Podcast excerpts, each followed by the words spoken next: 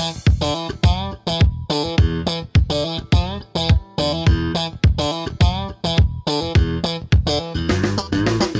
Aqui professor Enson Portela falando e no episódio de hoje do Aprenda Engenharia nós vamos bater um super papo sobre ATP, Avaliação Técnica de Projeto. Nosso convidado é o engenheiro civil e professor doutor Augusto Albuquerque. Você sabe o que é uma ATP? Para que ela serve? Quem deve fazer? Por que, que é necessária e quais benefícios ela pode trazer? Todas essas perguntas foram tratadas no episódio de hoje, então fica comigo até o final que eu te prometo que vai valer a pena. Augusto, antes de pedir para você se apresentar, eu gostaria de pedir que você apresentasse o assunto do nosso episódio. Então, por favor, fala um pouco aí pra gente o que que é ATP, para que é que serve, quem deve fazer uma ATP e por que que você avalia aí, porque que as normas brasileiras passaram a avaliar que é algo tão necessário, o que que traz de benefício? Dá uma visão geral pra gente do que que é a ATP.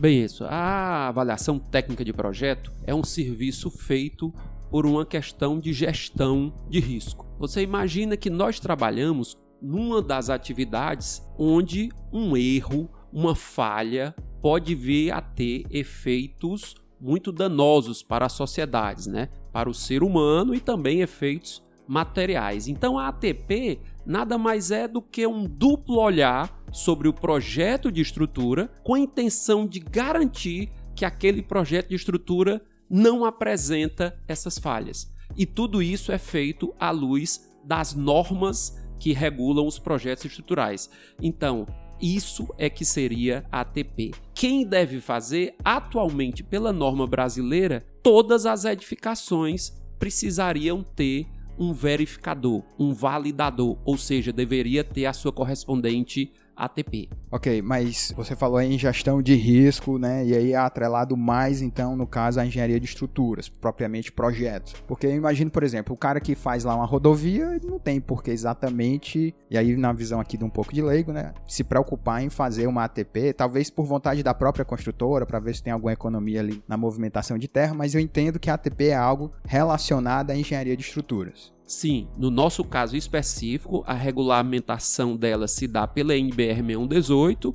específico para projeto de estruturas. Exatamente devido àquilo que eu mencionava, que o projeto de estruturas é que pode vir a trazer um malefício muito grande para a sociedade. Haja vista alguns acidentes recentes, né? A gente pode citar o caso do acesso ali do Rio de Janeiro na época das Olimpíadas, do acesso de bicicletas. A gente teve também aquele viaduto antes da Copa em Belo Horizonte. É, foi em Patinga, eu acho. De 2014, que o viaduto inteiro caiu. Isso, em é, Minas Gerais, é, né? Minas, é, e Minas. também o caso dos edifícios recentes de Belém, só para citar alguns exemplos. Ok. No caso, em termos práticos, uma ATP, né, uma avaliação aí técnica de projeto, seria você pegar o projeto de um outro engenheiro, né, que aqui a gente vai chamar de engenheiro projetistas. Esse projeto vai ser avaliado pelo cara lá responsável pela ATP. No caso aqui nós estamos dizendo que é você. Então, nessa atividade prática, para o nosso ouvinte aí que é estudante de engenharia, que não está acostumado com essa sigla, com esse tipo de serviço, o que você tem que entender, né, e pelo que eu estou captando aqui, é que você recebe o projeto já feito por uma outra pessoa, no caso aqui, como eu estou falando, por um projetista, e você avalia aquele projeto, obviamente, do ponto de vista, entendo eu, mais especificamente da segurança estrutural. Perfeitamente. Imagine você que já teve escritório, uma das coisas que nós mais nos preocupamos é a fase de revisão de projetos. E a gente observa claramente na prática que às vezes a pessoa que está revisando o projeto, ela acaba, como a gente dizia, cegando ela começa a passar por cima do mesmo erro e não detecta aquele erro. Então, muito comumente nos escritórios as pessoas têm um revisor que não é a pessoa que fez o projeto exatamente para mitigar esse risco. Então a ATP é uma extrapolação disso. É um segundo profissional que passa um pente fino no trabalho do colega exatamente para eliminar qualquer chance de que alguma falha tenha passado. Tá, no caso aí, quem tem a obrigação de fazer essa contratação é o próprio projetista ou é a construtora? Não, essa contratação é feita pelo contratante do empreendimento, dono do empreendimento. Ele contrata um projeto e contrata um verificador para validar aquele projeto. Inclusive, muitas construtoras que obviamente têm em seus quadros os engenheiros, eles poderiam teoricamente até fazer esse recebimento, mas obviamente eles não ficam confortáveis porque a gente escolhe muito cedo qual é o ramo que a gente quer atuar. E obviamente o cara que constrói uma edificação, ele não dedicou muito tempo à parte de projetos, então ele não tem a experiência, não tem a vivência, principalmente para fazer esse segundo olhar num projeto de um profissional experiente em projetar estruturas. É, eu me arriscaria a dizer aqui que o cara que faz a avaliação de projeto, ele é o cara que também tem que entender de projeto, né? Então, na prática, apesar do título avaliador do projeto, o cara que é avaliador, ele também tem, como você falou aí, tem que ter uma experiência de projetista. Então, em algum momento, ele foi projetista, né? Como você também foi projetista, você vai já falar disso. Mas eu acho que tem esse viés, essa interseção, né? Correto, isso. Isso é muito importante, inclusive Inclusive, se a gente olhar o manual da ABS, né, que é a associação que congrega os escritórios e os profissionais de engenharia de estruturas, a recomendação dela é exatamente que para o verificador deve ter no seu portfólio ou ele vir de escritório, ter uma experiência em fazer projetos, ou então ele ser um acadêmico que tem uma profundidade no conhecimento da engenharia estrutural. Legal, legal. No caso aí, nós sempre, quase que costumeiramente, nós começamos o nosso episódio aqui pedindo para o nosso entrevistado se apresentar. Então eu vou aqui abrir um espaço. Fala aí um pouco para a gente da tua trajetória, eu sei que você é engenheiro civil, eu conheço bem o Augusto, aos nossos ouvintes. O Augusto é meu amigo pessoal. Comecei a trabalhar para o Augusto lá atrás. Inclusive, Augusto é padrinho meu de casamento. Mas conta aí fora da sua vida pessoal, focando aqui na sua vida profissional. O que é que você já fez? Quando é que começou? Fala aí um pouco da tua carreira acadêmica, da tua carreira dentro do mercado de engenharia de estruturas. Bem, sem dúvida a vida nos dá esses encontros, né? E eu tive a satisfação de ficar amigo do Enzo dentro da engenharia de estruturas. Eu comecei muito cedo dentro da faculdade e hoje eu até brinco com meus alunos que eles não façam como eu fiz, que se decidiu pela engenharia de estruturas muito cedo. Que eles invistam em todas as áreas primeiro. Mas eu, desde muito cedo, queria seguir a área de engenharia de estruturas. Então, eu tive a oportunidade, mesmo na faculdade, de fazer dois estágios que me incentivaram ainda mais. Eu pude estagiar no escritório do Marcelo Silveira, da MD Engenheiros Associados, e de lá eu saí e fui estagiar no escritório do Darcy Carvalho, que também era outro grande engenheiro de estruturas que infelizmente nos deixou precocemente há uns anos atrás. Quando eu me formei, eu continuei como engenheiro do Dácio. E realmente ali foi uma excelente escola. Nesse período também eu gosto sempre de lembrar que eu era tutelado diretamente pelo coordenador de escritório, o grande engenheiro Adísio Lima. Passei dois anos como engenheiro do Dácio mas, além da paixão pela engenharia de estruturas, eu também tinha uma verdadeira paixão por universidade. Então, eu queria também ter um pé na carreira acadêmica. Então, após dois anos, eu me afastei do escritório do Dácio e fui para São Paulo, para a Escola de Engenharia de São Carlos, onde eu pude fazer o mestrado em Engenharia de Estruturas. Então fiz o mestrado, foi um outro momento muito feliz e muito rico da minha vida. Quando eu saí do mestrado, eu ainda consegui. Quem te orientou lá no mestrado? Quem me orientou no mestrado foi o professor Libânio Miranda Pinheiro. O Libânio eu havia o conhecido num curso que ele tinha dado aqui em Fortaleza e tinha gostado muito do Libânio. E quando eu fui para São Carlos, naturalmente eu fui orientado pelo Libânio e o Libânio era um jeito, né? Foi muito boa essa experiência.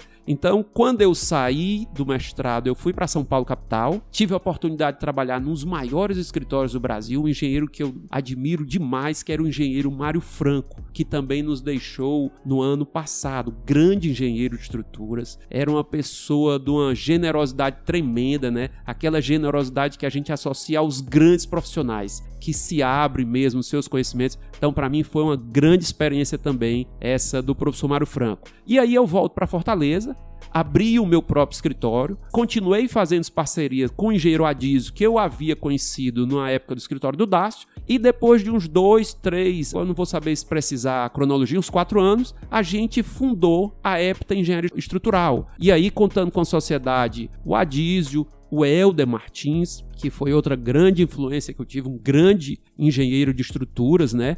Outros colegas, inclusive o engenheiro Sérgio Santos, que você também o conheceu, e aí nós fundamos a EPTA. Mas aquele meu chamado pela universidade não me deixava. E eu sabia que para ter acesso à universidade eu precisava fazer um doutorado. Então, em 2004, eu dou uma parada de seis meses no escritório, eu me afasto do escritório, volto para São Carlos e faço concentradas todas as disciplinas do doutorado. E aí eu fico fazendo nessa ponte bate e volta. Eu fiz o doutorado trabalhando, eu ficava indo e voltando para São Paulo e trabalhando no escritório. Nesse período eu tive outro período muito feliz também na minha vida, foi que eu exatamente para ver que eu precisava um determinado momento focar só no doutorado, eu consegui uma bolsa de doutorado de sanduíche. Então eu fui para a Universidade do Nebraska, trabalhar exatamente com o professor Maer Tadros, através de contato do meu orientador do doutorado, o professor Munique Aliodebs,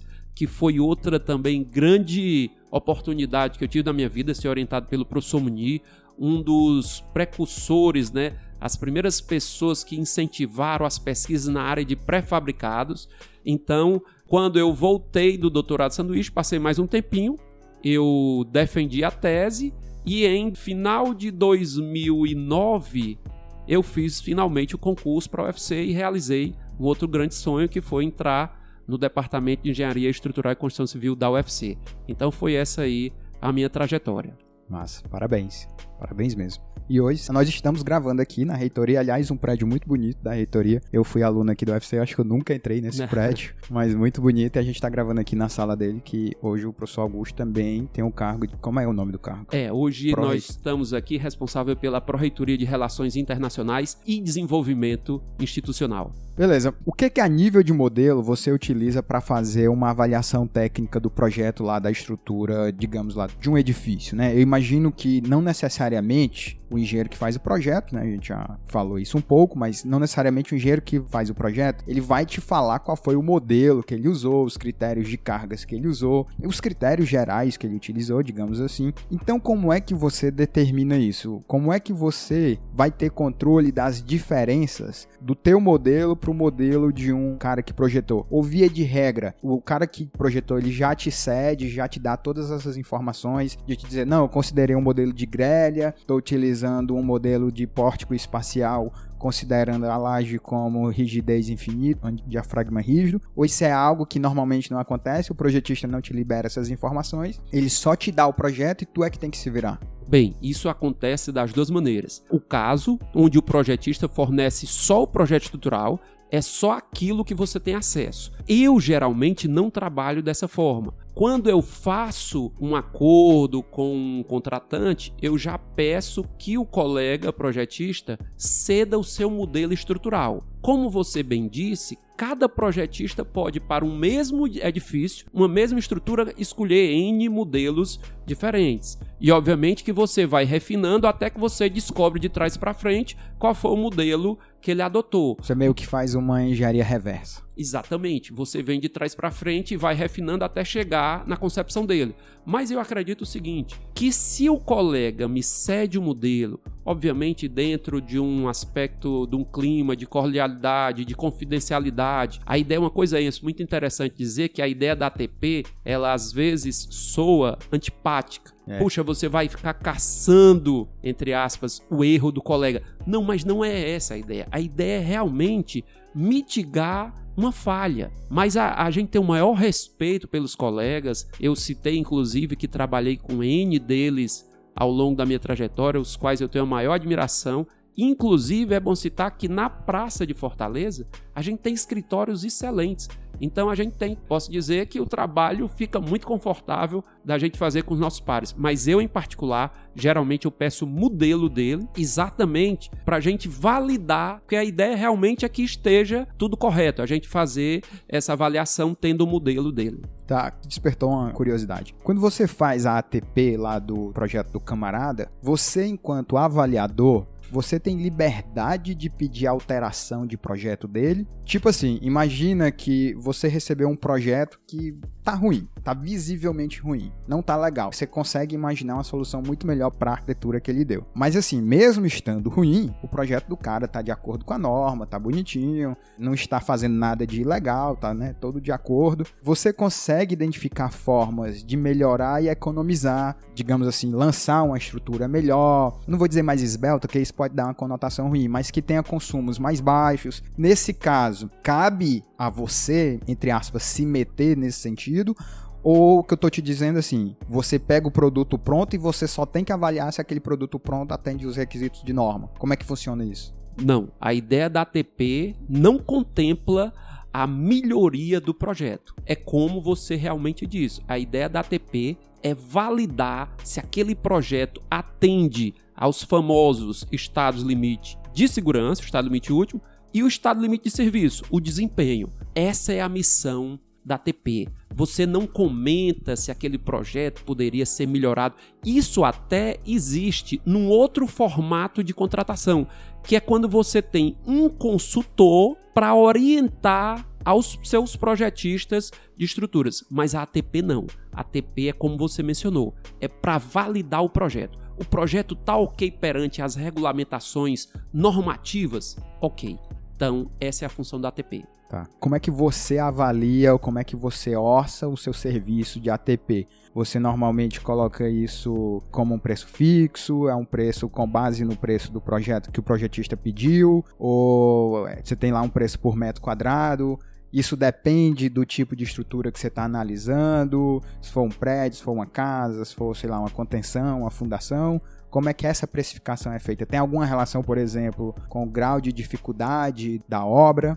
Perfeito. Tem. A ATP geralmente ela é vinculada, vinculada em termos ao projeto estrutural. Ela chega a representar até 30% do preço do projeto estrutural. Porém, às vezes, o projeto estrutural foi contratado por alguma razão e o preço não foi um preço já que representasse o que deveria ser aquele projeto estrutural. Então, a gente tem um valor mais ou menos por metro quadrado e aí estima 30% se o colega tivesse cobrado aquele valor por metro quadrado. Agora você tocou em outro ponto importante, é que a gente tem que perceber que a gente, vamos supor, no nosso mercado de Fortaleza, a gente está saltando de patamar. Os prédios que Fortaleza, que eram de 72 metros, prédios aí de 25 pavimentos, vão agora ter um salto. E isso traz uma responsabilidade a mais para os projetistas, consequentemente para quem está fazendo verificação, que são as verificações dinâmicas, são verificações que até então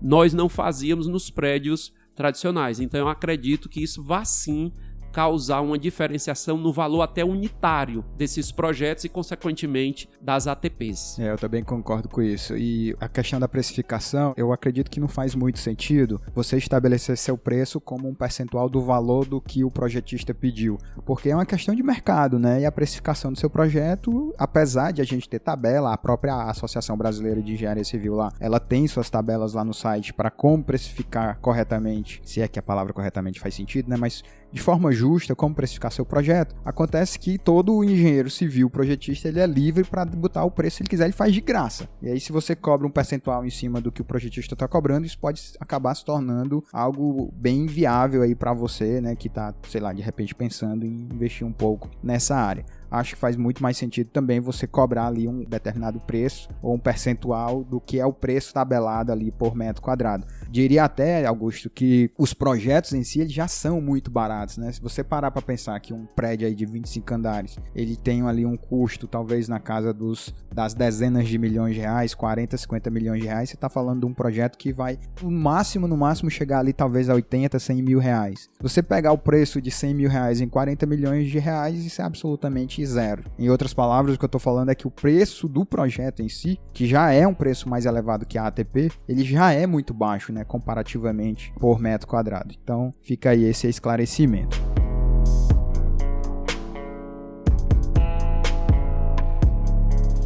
Unagi is a state of total awareness.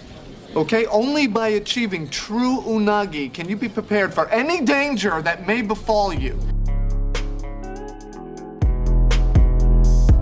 O cara que faz a ATP, o cara que faz a avaliação técnica lá do projeto, ele também pode projetar ou ele passa a fazer somente isso? Por exemplo, hoje você faz esse tipo de avaliação, mas você já falou que antes teve seu escritório e tal, a gente até trabalhou juntos. Hoje você só se concentra nisso porque você já quer saber todos os protocolos e você quer meio que se tornar mais eficiente nesse sentido, ou o que você observa no mercado com seus colegas aí é que acaba que o cara faz as duas coisas. Ele tanto projeta quanto ele também faz a avaliação. E aí eu deixo uma pergunta aqui, se você não acha que se o cara que está projetando também está avaliando, isso não é uma um, meio que um conflito de interesse. Bem, não há nenhuma restrição, nem por normas relativas de projetos, nem por normas comerciais. Porém, eu acho que fica mais isento a pessoa que se dedica à verificação não mais fazer projetos.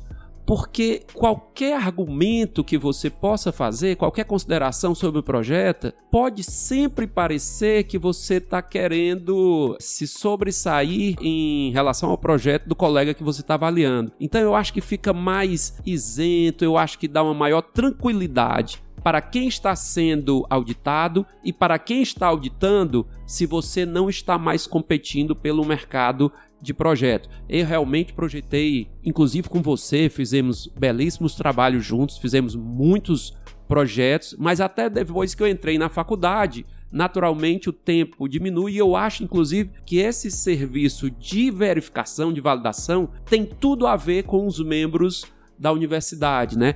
Que principalmente a gente que está atuando nas disciplinas mais profissionais, para a gente ter ainda contato com os projetos que estão sendo feitos pelos colegas. Então eu acho que é um ganha-ganha. É muito rico a gente atuar nesse setor hoje de verificação, que eu acho que é um setor que vai se tornar cada vez mais corriqueiro. Só para você ter uma ideia, eu assistia, você também assistiu aquela apresentação na semana passada da BES e o auditor falava o seguinte, que era uma coisa que eu tinha muito desconfiança que estivesse acontecendo, mas eu não tinha essa informação na prática. E ele ratificou é que os, as empresas de seguro, quando um empreendimento era auditado, ou seja, tinha um relatório de ATP, ele baixava o prêmio do seguro. Então já é claramente o mercado mostrando que essa é uma boa prática, é uma prática que deve passar a ser seguida. E como você também muito bem lembrou, o projeto de estrutura quanto mais ele crescer em termos de valores significativos monetários, além de ser um reconhecimento pela responsabilidade que o projeto de estrutura tem, mas imagine o seguinte: um projeto de estrutura representa tranquilamente no edifício nosso padrão desse de 72 metros 25% do custo total da obra. O problema é que além desses 25%. Só abrir o parênteses, o que o Augusto está falando não é o preço do projeto, é o que o consumo da estrutura, o custo de executar a estrutura vai representar em termos de orçamento final. Tá? Exatamente. O custo da estrutura representa ali perto de 25% do custo do empreendimento total. Mas lembre-se que a estrutura ela é responsável por tornar mais econômica os outros sistemas, o sistema de instalação, os sistemas de revestimento, os sistemas de fachada. Então, tem-se um impacto econômico muito grande o projeto estrutural. O resultado do projeto estrutural tem um impacto econômico muito grande. E além disso, por óbvio, a gente tem a questão que é o projeto que vai dar a segurança, vai dar a durabilidade, vai ser responsável pela vida útil daquele empreendimento, vida útil no seu sentido mais amplo, que é a existência dele. No caso aí, por exemplo, existe alguma lei ou alguma norma? Imagina agora assim, no caso de um escritório grande, sei lá, 20 engenheiros. Existe algum requisito, alguma implicação desse mesmo escritório avaliar os próprios projetos que ele executa? Porque é muito comum no mundo da engenharia estrutural, se você não sabe, no mundo de escritório em geral, quando o escritório ele começa a crescer, é normal que ele se organize em equipes. Então você tem lá um escritório de 20 engenheiros, esse escritório provavelmente vai trabalhar em cinco equipes de quatro engenheiros, como se cada equipe dessa fosse uma empresa por si só. No caso, haveria a possibilidade de um escritório maior que uma dada equipe executa o projeto, a outra equipe fazer a ATP, ou tu acha que isso. Não. Isso até é eficaz mas não pelo seguinte, o texto da norma, ele diz exatamente o seguinte: a avaliação do projeto deve ser realizada por profissional habilitado, independente e diferente do projetista. Então, embora não seja o mesmo, ele não é independente, porque eles têm o mesmo vínculo comercial com o escritório autor do projeto. Então, nesse caso, não seria possível. É, eu acho até que é coerente, porque acaba, né, você que vive no mundo do escritório, você acaba adotando, entre aspas, vícios, né? Eu não vou dizer vícios, que soa meio que demérito, mas costumes. Você tem protocolo, a gente tinha lá os nossos checklists, tantos checklists para lançar uma estrutura, para modelar, para carregar, para analisar, inclusive para detalhar. E aí, se você passa a ter ATPs e projeto no mesmo lugar, acaba que os mesmos vícios se superpõem e você não tem a opção lá de fazer de fato uma gestão de risco, como você colocou no começo do episódio. Esse, né? se você me permite, você tocou um ponto pela minha pouca experiência nessa área que a gente está começando, mas ela é muito tátil, que é exatamente essa troca a gente aprende muito nesse processo. Os colegas, eu acredito que a gente dá uma contribuição exatamente por isso que você está dizendo. Às vezes você tem uma cultura de fazer um determinado procedimento e às vezes o colega alerta um ponto e você para para pensar, rever. Então tem sido muito profícua essa troca entre validador, né, verificador e os projetistas originais. Eu acho que a contratante ganha porque o profissional passa até a levar em consideração aqueles nossos comentários, às vezes até de assuntos simples, para os próximos projetos. Então acho que isso é muito válido. E eu queria também novamente falar sobre que isso não é uma questão de apontar erros, não é uma caça-bruxa de forma alguma. É tanto que eu encaro isso como uma profissionalização do nosso setor. Se você observar, todos os países europeus, os americanos fazem esse serviço com muita tranquilidade há muito tempo já. É, há bastante tempo. Eu trabalhei uma época, um ano e pouco, mais na parte já de, é nem fiscalização, de monitoramento inspeção de obras, mas você tem contato com as pessoas que realmente trabalham na linha de frente de projeto, que aliás era algo interessantíssimo que acontecia lá. O ACI, que é o equivalente ao Ibracon, né, brasileiro, o ACI ele tem reuniões por estados. E aí em cada reunião eles faziam lá um jantar, escolhiam algumas apresentações. Uma vez eu estava no estado de Nova Jersey, e aí eu fui a um, aliás, que era uma coisa belíssima para mim, foi uma experiência inesquecível, porque você tava ali de um lado do rio e do outro lado você via Manhattan, num restaurante muito bacana, os caras fazem algo realmente alto padrão. E eu fui lá como convidado, assisti várias palestras lá dos caras, e uma palestra em especial era exatamente essa questão. O cara mostrando a ATP que ele fez de um baita de um prédio lá que eles iam construir em Newark. Enfim, só para te dar esclarecimento que isso realmente é. E o cara fala assim abertamente, porque na prática, o Augusto que me corrija, na prática, apesar de você estar tá fazendo a ATP, você tem que ter em mente que o projeto não é seu. O projeto continua do cara. Ah, mas eu fiz uma avaliação, teve que fazer algumas modificações a partir da minha avaliação. Beleza, mas o projeto continua do cara. Você até fez adendos lá, o cara editou, aceitou, viu que realmente fazia sentido o que você estava falando, mas o projeto em si continua do cara. É só você pensar aí num cara que escreveu um livro ou um cara que escreveu um artigo, mandou lá para a revista, o corretor fez lá uma porrada de correção, o artigo não é do corretor, o artigo é seu. Né? A mesma coisa que é o projeto. Então, essa coisa realmente de ATP, apesar de ser algo relativamente novo, uma prática relativamente jovem aqui no Brasil, já é bastante praticada lá fora, né? Só para a gente consolidar, digamos que eu sou lá uma construtora. E aí eu ligo pro engenheiro Augusto. Augusto, eu tô aqui com um projeto feito por fulano de tal. Eu preciso que você faça a ATP do meu projeto. O que, que é o protocolo a partir daí? O que, que é que o Augusto pede? O que, que a nível de documentação você vai solicitar? A gente já falou do modelo, mas além do modelo, tem mais alguma questão? Como é que você faz? E até guia a gente um pouco sobre como é que você faz, como é que você monta uma proposta técnica comercial para o cara que está te solicitando lá esse tipo de serviço. Bem, os documentos são a princípio, como eu falei, no nosso caso, a gente trabalha muito já colocando isso no escopo inicial, da gente pede o modelo do colega e obviamente há toda uma cláusula de confidencialidade, a gente não comenta qual é o edifício que está fazendo, não comenta qualquer constatação. Isso já é uma coisa mais amigável ou tipo tu assina algum documento, alguma nota de Não, na própria primeira tato com a construtora já é isso estabelecido. E geralmente não há nenhuma objeção quanto a isso. Então é o modelo estrutural. Obviamente que a gente trabalha aqui no Brasil a gente sabe que, sei lá, 90% de todos os escritórios trabalham com um único software, né? É o, o software TQS, né? Então, é muito bacana a gente ter isso aqui no Brasil, né? Eu lembro quando eu morava nos Estados Unidos, eu não, não encontrava um software que fizesse a parte de análise e de dimensionamento com o requinte que o TQS faz. É. Enfim, a gente recebe o modelo, a gente recebe o projeto estrutural e a arquitetura, as últimas versões e hoje em dia os próprios contratantes nos dão acesso aos sistemas de repositório de projetos. Então a gente tem acesso a tudo, a gente tem acesso à planimetria, a gente tem acesso à sondagem, a gente vê os relatórios das reuniões de projeto e inclusive em geral, quando a gente entra no começo, a gente pode inclusive acompanhar as atas dessas reuniões, o que é muito positivo. Isso é bom. Isso eu não sabia, esse lance da ata. Deixa eu tirar uma dúvida agora que surgiu a partir da tua fala. Não é incomum ainda hoje você encontrar certos problemas de engenharia estrutural que não estão lá na norma, né? Eu dou até um exemplo, em 2014 a gente trabalhou juntos num silos lá do grupo M Dias Branco e o Brasil nunca teve norma de silos. Aliás, se você lembrar, a gente teve uma baita da dificuldade porque a gente teve que realmente criar do nada, quase do nada, muita coisa de cálculo, até para o tratamento das cargas. Então imagina que você está fazendo a ATP desse meu silo. Eu projetei o silo e o Augusto vai fazer a ATP. Nesse caso, que não existe um ponto de convergência do tipo. Tem até os critérios lá da 6118, mas é critérios de concreto para estruturas em geral.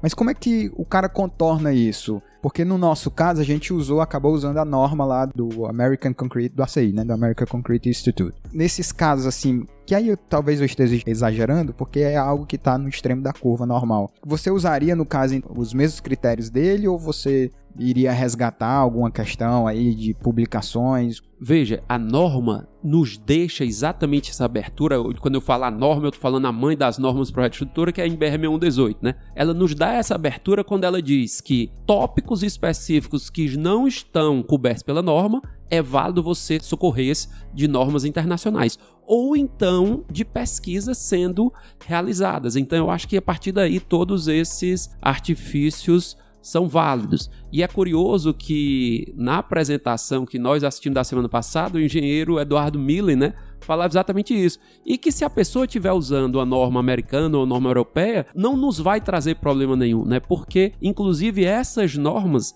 trabalham com níveis de segurança mais elevados do que as normas brasileiras. Beleza. Nas avaliações técnicas que você já fez e teve conhecimento de colegas que fizeram, o que você citaria aí? É, levanta pra gente algumas questões que normalmente surgem na avaliação. E eu conheço você há muito tempo, eu sei que você é um cara muito educado, tem uma boa tática de abordagem, mas o que você indicaria pra gente, inclusive para mim, como abordar o cara quando você pegou algo que realmente não tá legal, tá fora de norma ou não tá no nível de segurança aceitável? O que que você apontaria como normalmente coisas que acontecem? E como é que você aborda isso com o projetista. Você fala direto com o projetista, você fala pela construtora, porque começa a parecer que tem uma conversa assim de disse-me disse, e fala, não, o cara falou aqui para a construtora, aí foi falar para o projetista, aí não chegou do jeito que era para ter chegado a conversa. Como é que isso funciona? Bem, o ideal é realmente você manter um canal de diálogo aberto e franco com o colega projetista e com conhecimento do contratante. E o contratante tem que ter a maturidade que aquela conversa é uma conversa entre dois profissionais e que não há a menor intenção de mesmo que aquele colega saia prejudicado, vamos supor, não, aquela construtora começou a perceber que aquele projeto A teve uma série de críticas e o projeto B não teve. Não, a ideia não é essa. A ideia realmente é que a gente vá construindo junto. Então eu diria que é, como eu disse, o conceito inicial é que você não está competindo com aquele cara. Então você tá ali com aquela ideia de contribuir. A gente mesmo, eu tenho certeza que você também,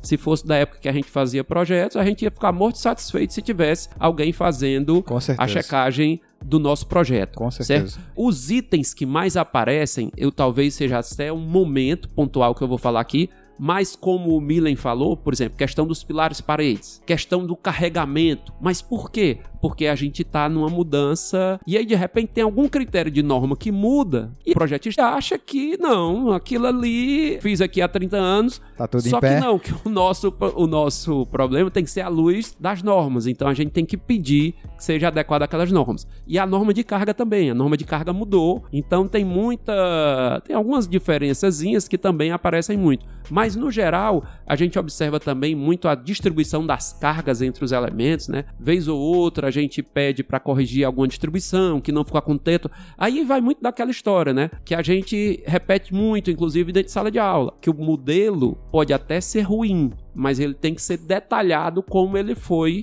modelado. Então a gente checa se as representações do dimensionamento estão representando aquilo.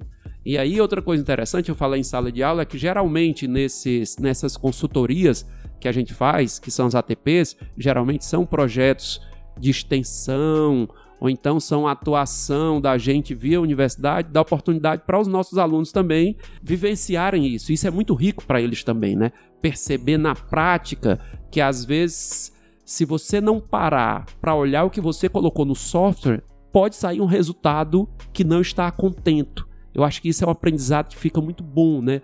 Porque o software não resolve os problemas de engenharia estrutural. A gente tem que estar tá ali fazendo com que o software dê um resultado que a gente acredita que é o resultado que melhor representa aquele modelo matemático. É, quando você trabalha com programação, só ilustrando o que tu tá falando, tem uma expressão muito comum que é GIGO, G-I-G-O, né? GIGO. Em inglês a gente fala GIGO, que é garbage in, garbage out. Ou seja, independente do software que você está usando, pode ser o melhor de todos. Se entrar o lixo, vai sair o lixo. O programa ele só resolve o que está modelado, ele não resolve o que está na sua cabeça. Ele resolve o que está lá dentro do software. É outra coisa que eu te falo aí também para ilustrar essa tua colocação de que as normas mudam, e aí você pode dar sua opinião também, mas eu acho que de uns 5, 6 anos para cá, eu começo a notar que a velocidade de atualização das normas estão muito maiores, né? Eu trabalho com norma de pontes frequentemente. Você pega que a norma de pontes era da década de 80, o carregamento móvel de pontes rodoviárias. Foi atualizada em 2013, né? Muitos anos depois. E agora já vai já para consulta pública uma nova norma dessa de 2013, nós estamos falando de 2020. E eu não duvido que nos próximos 3, 4 anos a gente já tenha a necessidade de ter uma nova revisão. Porque ficou né, muito mais fácil se comunicar, muito mais fácil trocar ideias com engenheiros do Brasil inteiro. Hoje, para você revisar uma norma,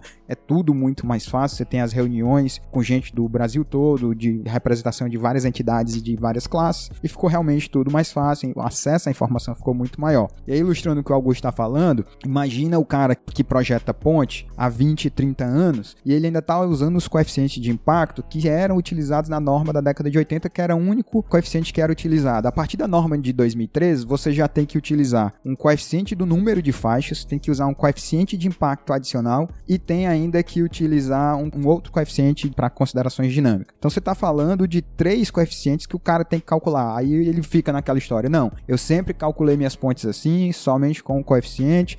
E aí ele passa o teu projeto e obviamente que tu tem que apontar essas situações, né? Se você estiver fazendo uma ATP dessas circunstâncias.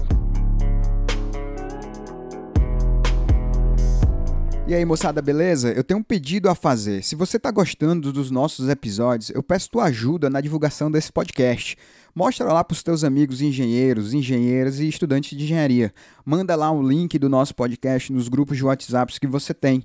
Marca a gente nas tuas postagens sobre o nosso podcast. Dá uma força, significaria muito para mim. Valeu!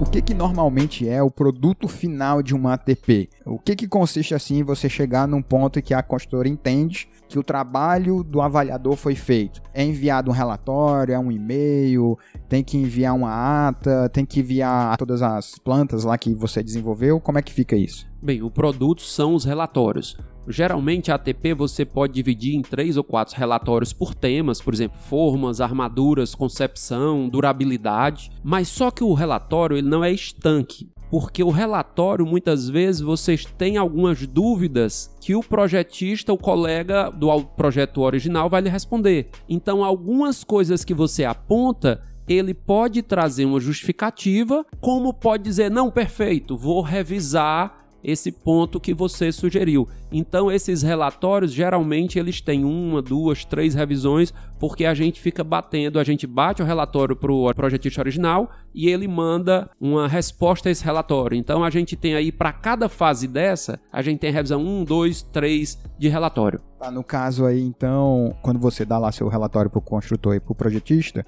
passa a ser então responsabilidade somente dele a eventual mudança? Ou tipo, você achou que o, o lance 1 do pilar 26 está faltando armação e a sua sugestão é lá, sei lá, 20 barras de 25 e o cara só tem 15 e aí você também é responsável por verificar se ele vai modificar ou isso é responsabilidade dele. Em outras palavras, as alterações que foram acordadas, você ainda vai ter que avaliar, ainda vai ter que checar ou agora isso está na mão dele? Não, não tem como a gente checar se ele vai realizar aquela alteração. Mas veja, o fluxo é muito claro, porque todo esse diálogo, como eu disse, envia relatório e recebe um compromisso do que vai ou que não vai ser feito e não vai ser feito dando a justificativa, é acompanhado pelo contratante. Então a gente acredita que o contratante ele vai ser o juiz dessa exposição. Eu acredito que funciona muito bem assim, certo? Ele tá a par do que foi exposto, tá a par do que, que o colega se comprometeu, mas a gente, como avaliador ou mesmo como projetista, a gente tem pouco acesso ao que está sendo executado, né? Entendi. Quanto a essa questão da agora mais ligada à responsabilidade, você é um cara que está fazendo avaliação, tem um outro cara que é o projetista. Nós até já tivemos um episódio falando do direito na engenharia, acho que é episódio 17, e a gente falava dessa questão de responsabilidade sobre o projeto, que eu passei boa parte da minha vida achando que eu, enquanto projetista, só tinha responsabilidade durante cinco anos sobre o meu projeto, e na verdade eu fui aprender lá com um advogado que isso não existe. Você projetou uma estrutura, você é responsável, responsável por ela para sempre, desde que fique comprovadamente que o dano, né, o acidente foi causado por um erro seu do de projeto que tardou a acontecer, mas que aconteceu. No caso da responsabilidade civil, se o prédio der um problema, há uma coparticipação de responsabilidade ou a responsabilidade é somente do cara que projetou? Não, a responsabilidade do projeto é do projetista. O verificador, ele teria uma responsabilidade não sobre o projeto, mas porque disse que um projeto estava ok e aquele projeto ainda teria uma falha, por exemplo.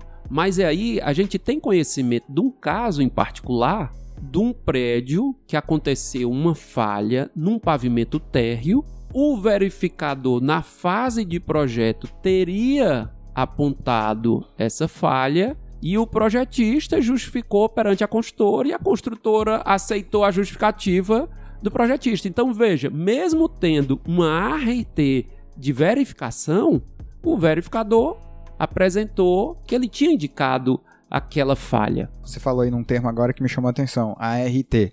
O cara que faz ATP precisa emitir a ART também? Existe a ART de avaliação? Não precisa, mas pode ser feito, porque a avaliação nada mais é do que uma validação, uma consultoria. Pode ser feito. Tá. Mas não certo? existe o universo não, de. Não, porque, por exemplo, o projeto de estrutura ele é obrigatório TRT. Tá. A validação não. Entendo. Você pode ter. Porque a validação é um, relatório que o contratante está adquirindo para saber que ele recebeu um projeto dentro das normas brasileiras. Entendi. Falando de maneira simples, simples, seria isso. No caso de ATP, órgãos públicos também fazem ou isso é algo realmente voltado mais para a iniciativa privada? Eu não tenho experiência nenhuma com obras de arte. Você tem até muito mais é. do que eu. Mas eu escutei de alguns colegas que trabalham que os órgãos públicos que contratam, por exemplo, pontes, viadutos, geralmente eles contratam é. ATP. Só não chamam de ATP, mas eles contratam. É, eu, eu, acho que no mundo das obras de artes é até mais comum as entidades públicas pedirem um parecer de um consultor do que propriamente de um avaliador, que aí, novamente, né, o Augusto já explicou isso, mas o cara da avaliação ele só tem que avaliar se aquele produto final está de acordo com as normas. O consultor não, ele é contratado para dar sugestões de mudanças com viés de mudar o produto final mesmo, de mudar dimensões, de mudar a concepção estrutural, se for o caso. Então, das coisas que eu já vi acontecerem, é muito mais comum em OAE você ter um consultor propriamente do que somente um avaliador. Bem, a gente está aqui caminhando para o final do nosso episódio e nós sempre pedimos para o nosso convidado indicar um livro e um filme que ele goste, de preferência até que não seja um livro voltado a assuntos técnicos, mas um livro que você leu, que você gostou, que mudou a sua vida. Inclusive, antes de começar o episódio, a gente já estava até discutindo aqui sobre o livro. Pediria então que você deixasse uma recomendação de leitura aos nossos ouvintes e um filme que também você gostou bastante. Eu vou dar duas recomendações dessa quarentena, certo? O livro foi O Poder da China. O autor, se eu não me engano, é Ricardo Jeromel. É um livro assim simples, mas eu como estive na China no ano passado, fiquei meio fascinado com o que eu vi lá. É um livro muito curioso. Foi você que trouxe coronavírus para o Brasil, não? Não, não fui eu. eu, eu não, cheguei dia 13 de dezembro, estava tudo ok. okay.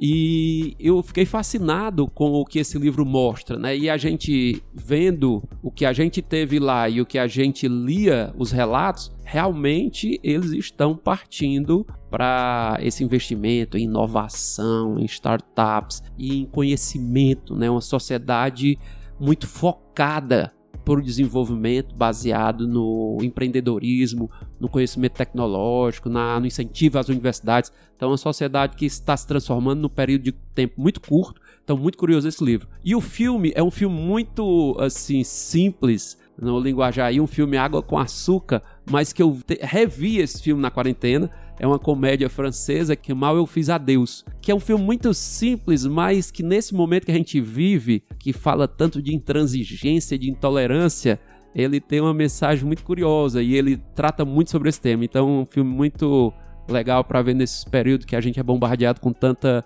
notícia ruim. É, eu acho que o mundo ficou muito binário, né? Ou você é a meu favor, ou você é contra o que eu penso. Ou você é dessa cor, ou você é daquela. E eu acho que isso causa muita divisão e realmente um momento que a gente passa de muita intransigência. Augusto, eu queria agradecer demais aqui seu tempo. Muito obrigado. Sei que você já vai ter uma reunião já já. Obrigado aí por essa hora que a gente bateu esse papo. Deixa aí pra gente, pros nossos ouvintes. Lembrando aos nossos ouvintes que nós temos o nosso site www.aprendeengenharia.com.br. Lá você escuta todos os nossos episódios, obviamente, gratuitamente. Estamos no Spotify, no Deezer, no Cashbox, no podcast, enfim, você encontra a gente em basicamente todos os lugares. Nós também temos a nossa comunidade no Telegram. Se você é engenheiro, entra lá na nossa comunidade. Se você não é engenheiro, por favor, não entre. A gente não tem interesse em você. O link de acesso à nossa comunidade está lá no nosso site. Também, obviamente, tudo gratuito. Então deixa aí tua mensagem final, deixa teus contatos, se a galera quiser comentar, conversar contigo. Bem, queria realmente reforçar que essa questão do trabalho de validação, verificação do projeto é para somar, é realmente para ajudar a engenharia ficar no nível que ela, a engenharia estrutural brasileira está hoje, os escritórios cearenses em destaque. Então, nossa ideia é ajudar, é somar. E segundo, foi um prazer estar aqui com você. Eu acompanho você desde estagiário, essa sua inquietação por sempre estar buscando novos caminhos, mas sempre com muita qualidade e com muito afinco, né? Muita competência. Eu nunca mais me esqueço, uma vez eu disse, você fez isso aqui? Ele, não, porque meu pai uma vez disse que eu não, nunca diga que eu não saiba fazer isso. Então eu sempre faço, eu disse, rapaz, agora eu tô com medo dos projetos que você fez antes. É. Mas sempre foi um jovem muito irrequieto, muito inteligente e muito obstinado, né? Porque a gente percebe que só o intelecto sozinho não faz nada, né? Só tem que ter, tem que ter muito trabalho, né? É, muita transpiração. Muito. Então foi uma satisfação muito grande participar do seu programa. Valeu, Augusto. Um abraço, pessoal.